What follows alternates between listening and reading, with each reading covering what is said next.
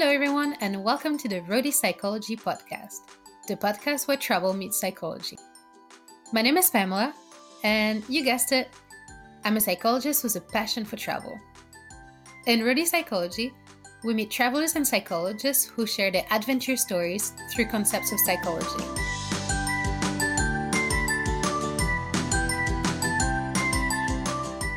Hey, do you guys want to go get a drink tonight? Alcohol consumption is such a normal part of our social lives that it's almost difficult to imagine living without it. We go out on Thirsty Thursday, and on Friday nights, we celebrate Crate Day in New Zealand. We wine around a glass of wine, or we have a mimosa for brunch. We have a beer while watching football. We celebrate a wedding with champagne. And we just love happy hour. We drink alcohol to celebrate to socialize, to relax, to have fun.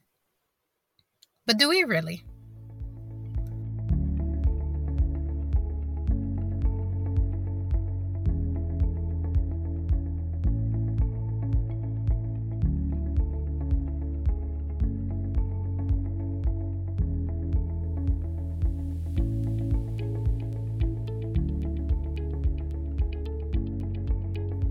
Over the past few years, more and more people are becoming sober curious. Ruby Warrington defines sober curiosity as the idea that someone chooses to question the drinking experiences, such as drinking invitations or expectations of drinking, rather than mindlessly going along with the dominant drinking culture. Being sober curious is for everyone. You do not need to feel like you have an issue with alcohol to be sober curious. It's not all or nothing, but it is about being more mindful of the choices that you make, the reasons why you make those choices, and how these choices affect your life. So, although it can be quite difficult to go against cultural norms, being sober curious can take your relationship with yourself to a whole new level. And it has great benefits for you. Beyond the obvious physical health benefits, lowering your alcohol consumption also improves your sleep, your memory, and your relationship with others. So, I have a few questions for you. In what circumstances do you drink? Why do you drink? And do you enjoy drinking? What would your life look like with less alcohol in it?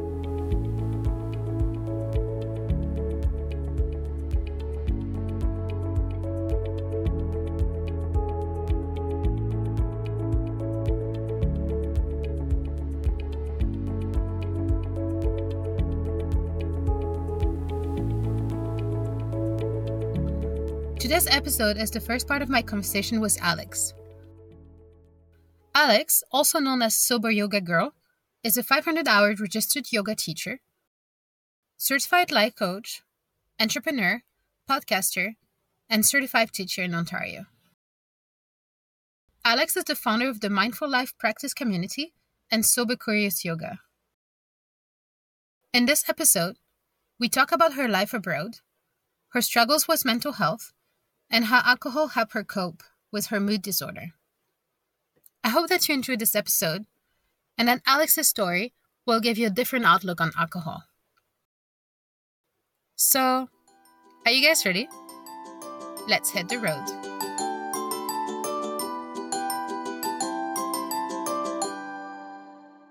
Hi, Alex. How are you? Hi, I'm good. How are you? I'm pretty good, thank you. Um, so I'm very happy to have you today for my podcast. Thank you so much for accepting my little invitation. Thank you for having me. I'm super excited to be on it. Yeah. All right. Well, before we start, can you introduce yourself a little bit? Yeah, absolutely. So I am a Canadian currently living in Bali in Indonesia. I just moved here about a month ago but I have been living overseas for the past seven years. So I lived in the Middle East for the past six years.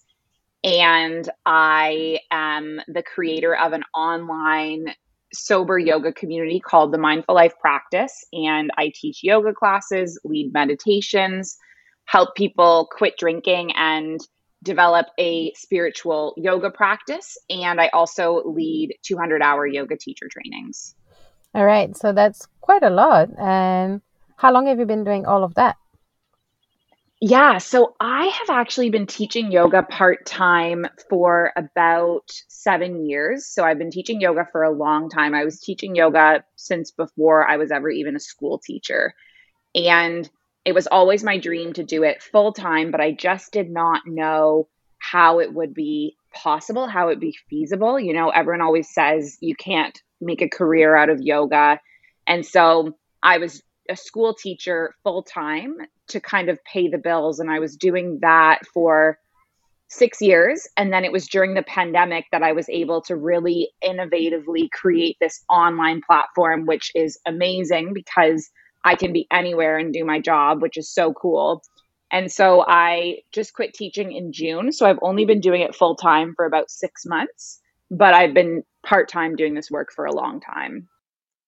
So, um, to go back a little bit and start the story in the right order, um, 1st mm-hmm. can you mm-hmm. tell us a little bit about your travel story? Because obviously it seems important to you. Um, but yeah. can you tell us about your travel story? Absolutely. So, I grew up in Toronto and I had a pretty normal childhood in terms of my travel experiences. I did the typical, you know, Canadians would go down to Florida or the Caribbean to get a little bit of warmth and heat in the winter season. And I did have a few adventures when I was in early high school. So I did go on a high school trip to Italy when I was 16. And then I went on another trip to Benin, West Africa when I was 17. But I wouldn't say that I had a super like I don't think I had a, a really big traveling sort of childhood. Like I just think I did an average amount of of traveling and the reason why I moved overseas was actually more because my parents wanted me to follow a traditional path and become a teacher and the thing about teaching jobs is that it's actually quite competitive in Canada. So it's right now things are changing with COVID, but back when I was graduating, which was seven years ago, it was very hard to get a teaching job in Canada. And so they were really promoting us to go abroad. And so I had this amazing mentor who had taught for two years in Egypt. And he said to me, Alex, just go abroad. Like, even if you don't like it, you, you know, you'll never know until you try. And you'll have this amazing experience. You can just do it for two years. And so I moved to Kuwait when I was 23 never thinking that I would spend, you know, almost all of my 20s in the Middle East. Yeah, but right? I just fell in love with it. It was just incredible. Like to be a teacher and to have these long weekends and these holidays and all of these destinations within a few hours flight like it was just incredible and and so I ended up you know extending I stayed for 2 years in Kuwait and then 4 years teaching in Abu Dhabi and it was just it was phenomenal. I guess it was kind of unexpected, wasn't it? Mm-hmm. Yeah, absolutely.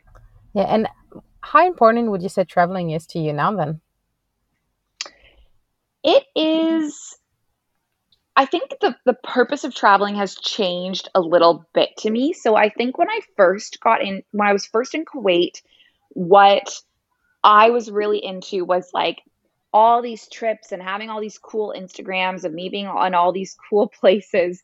And now I would say I'm less obsessed with like when I was younger, I was really obsessed with like going to all these new places and getting all these cool new photos and saying that I had been to certain places. And now I feel like I'm less chasing that need to travel so frequently and like impress other people if that makes sense it's more just about myself and finding places where i feel you know joy and and peaceful. And so i feel less obsessed with like checking all the things off the list if that makes sense.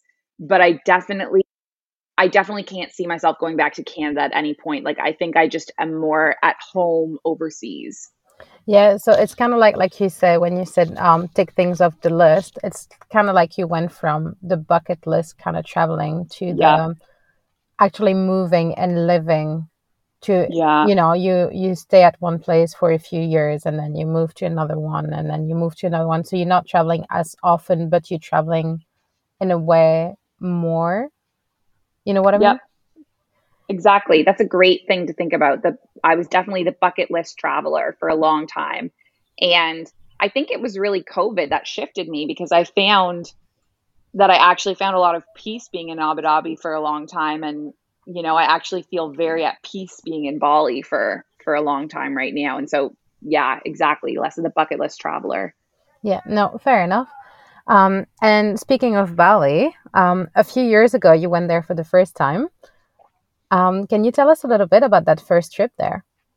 Yeah, absolutely. So I traveled to Bali for the first time in 2017.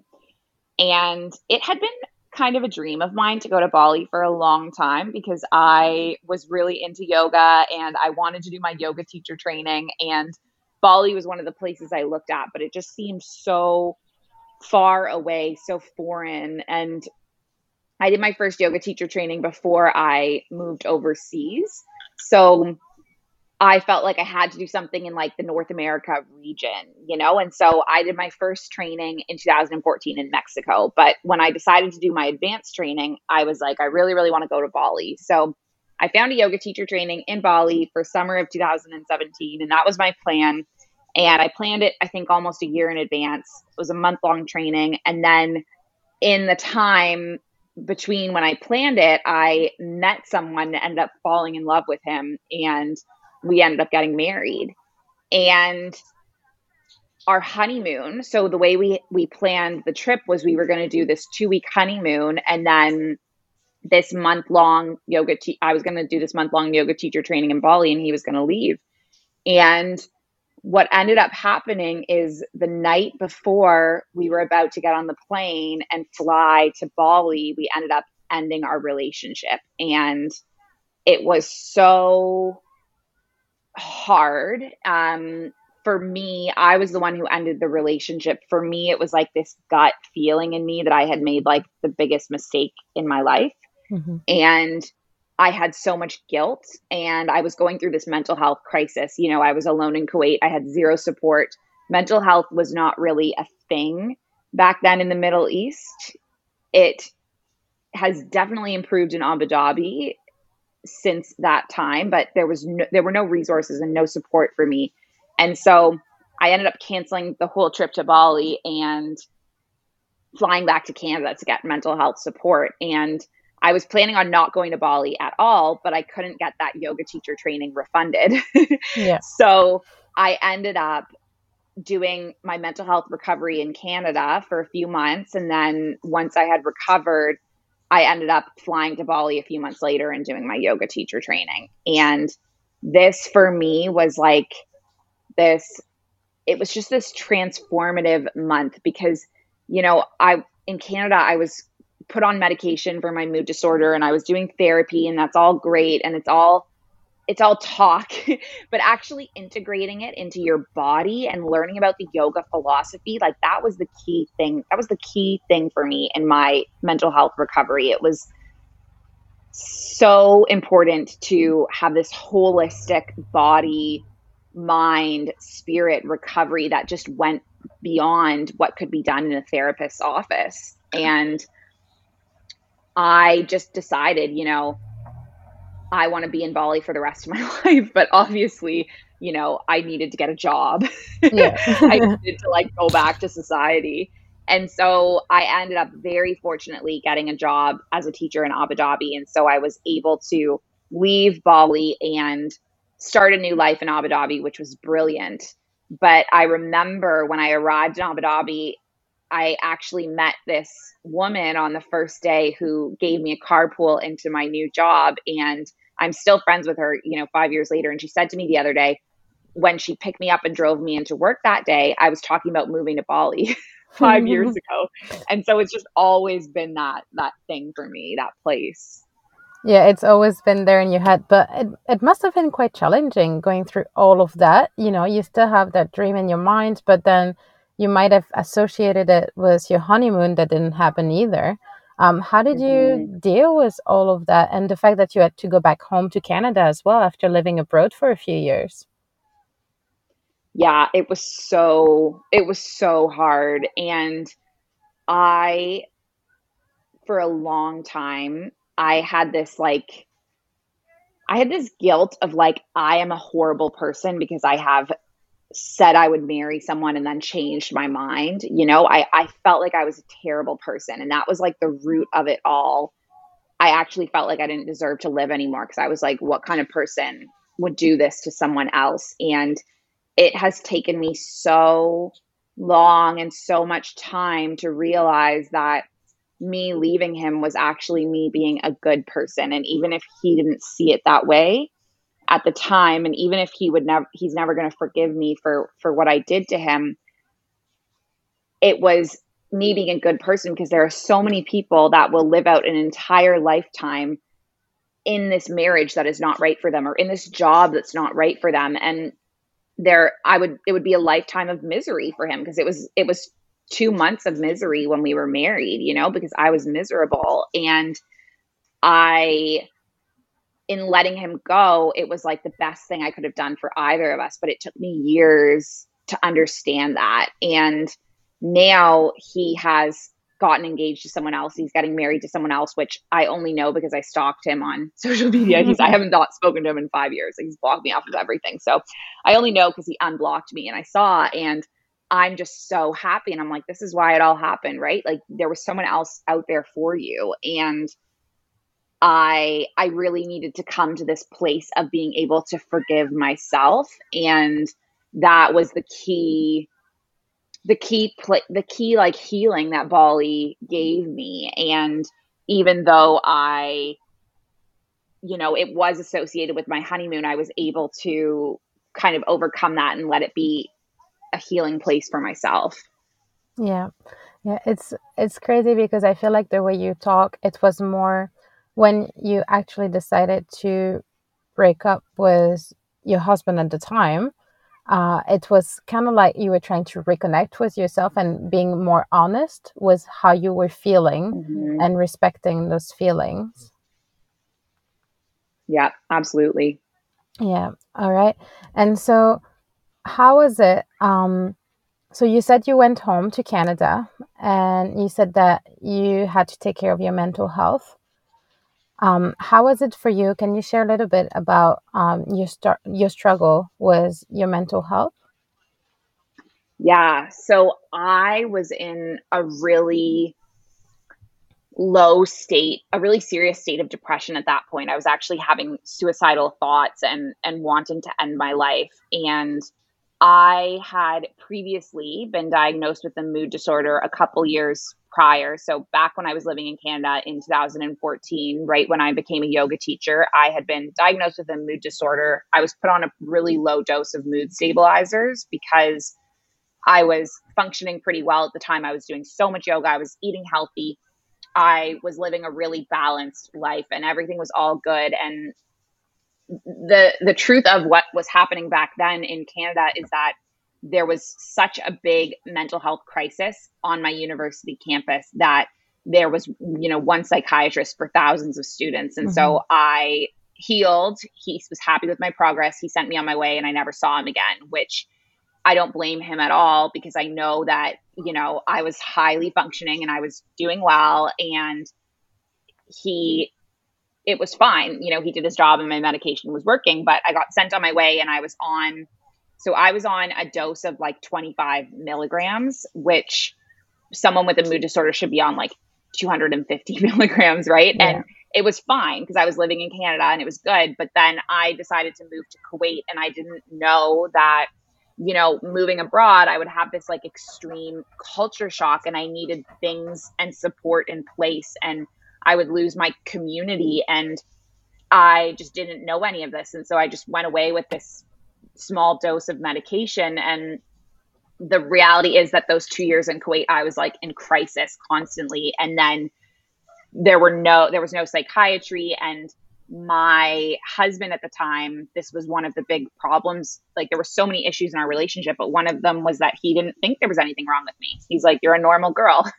you know, I don't think there's anything wrong with you. And for me to have, I lived many years in my teenagehood of people saying that to me. I don't think anything's wrong with you. And I actually diagnosed myself through reading a psychology textbook when I was 18 like I was like this is what I have and and you know my parents didn't think that I had this issue and so I lived so many years with people telling me like you're fine you're fine and it's this crazy thing because it's like no one fakes having a mood disorder you yeah. know like no one is making this up no one um is no one is pretending that they're struggling for attention but there was some weird thing in the early millennium of like us thinking that people were like you know attention seeking and pretending there was something wrong with them. And so anyway um i was just really struggling in kuwait. And so i was diagnosed but i just didn't have all of the things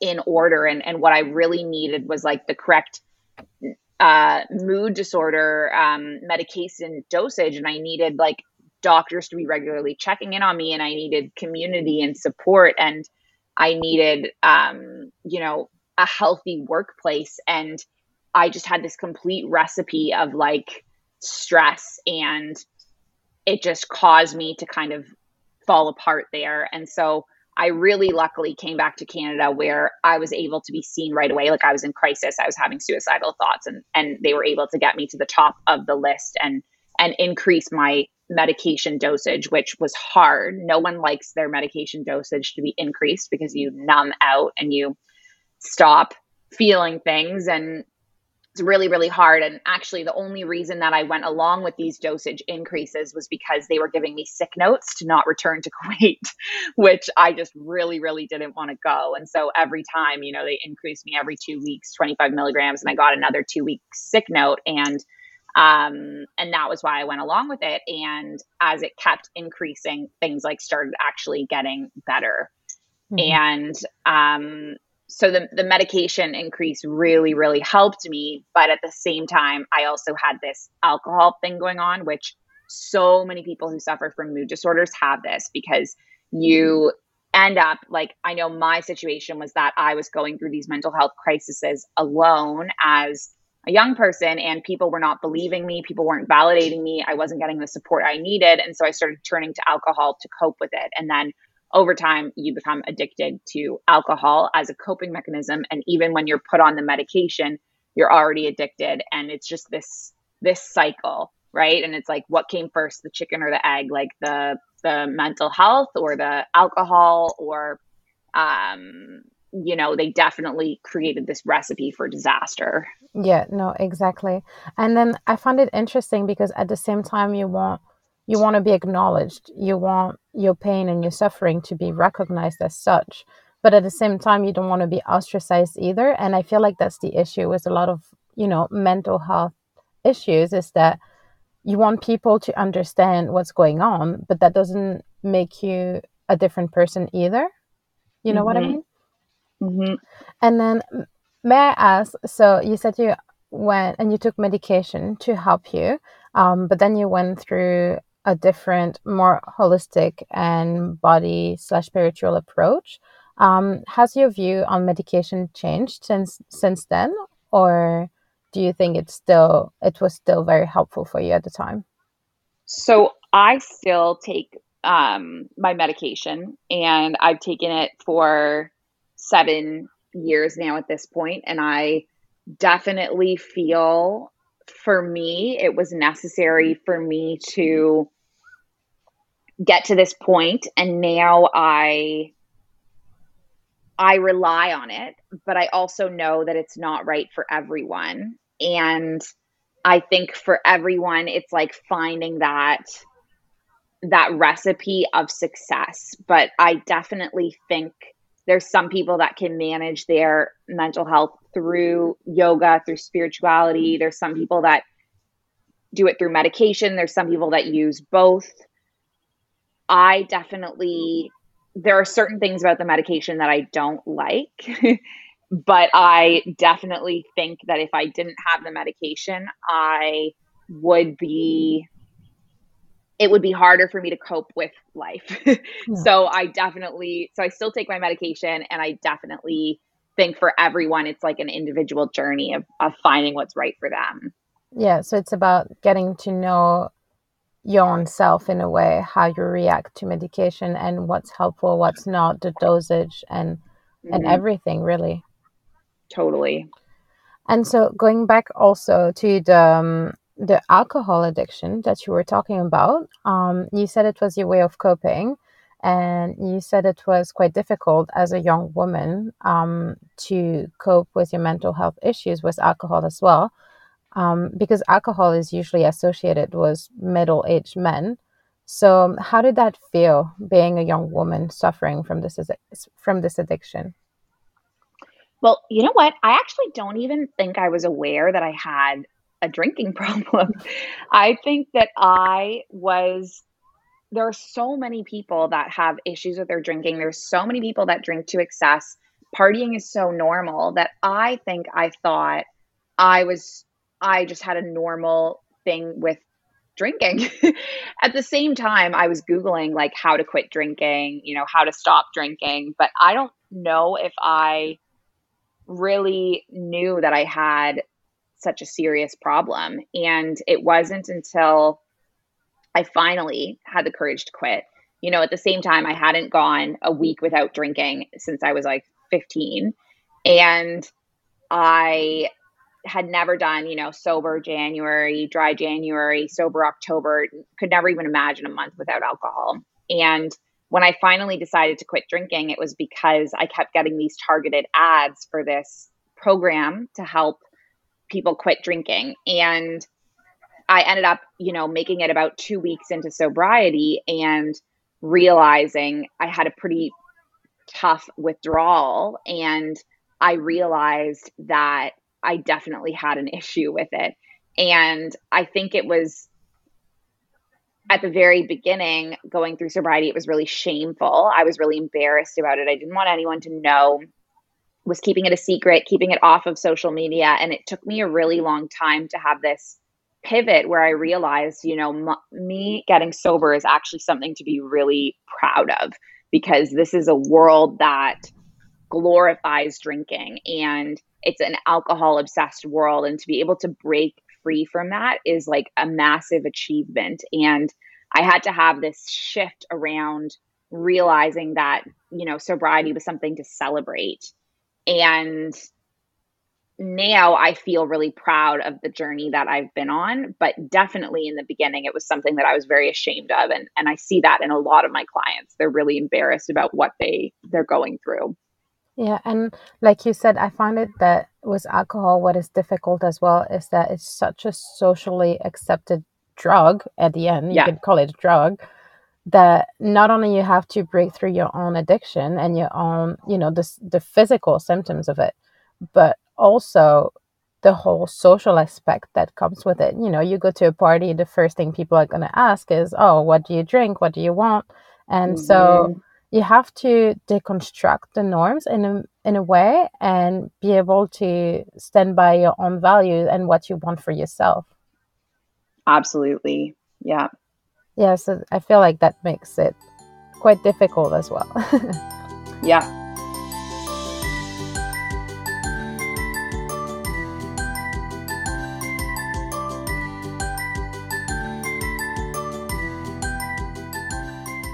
Thank you for listening to this episode of Roadie Psychology.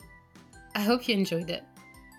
If you liked the episode, please give me little stars on your favorite listening platform and subscribe to be the first to listen to the next ones. You can also follow me on Instagram at Roadie Psychology and invite your friends to join us on this journey through psychology. If you have any comments, questions, or if you feel like participating in the podcast, feel free to send me a little message.